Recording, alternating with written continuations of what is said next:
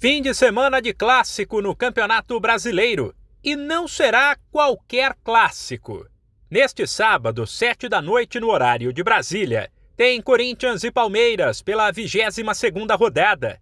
Duelo gigante em qualquer situação, porém que se torna maior ainda quando os arquirrivais são o líder e o vice-líder.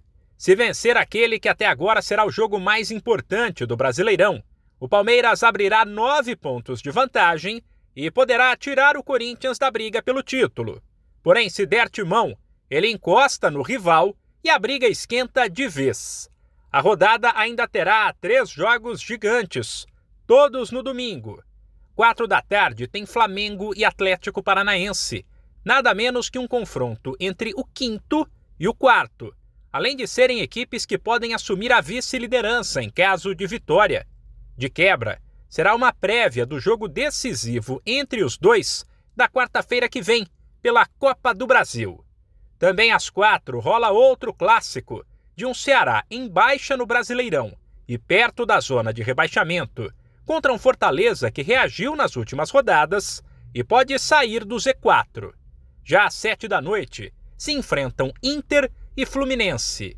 Dono da casa, o Colorado vem de alguns tropeços e precisa reagir para não sair do G6.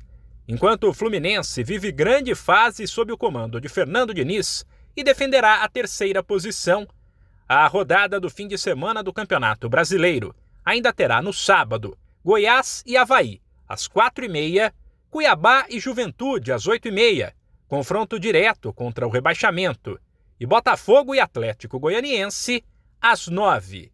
Já no domingo, a bola começa a rolar logo cedo, 11 da manhã, com Coritiba e Atlético Mineiro.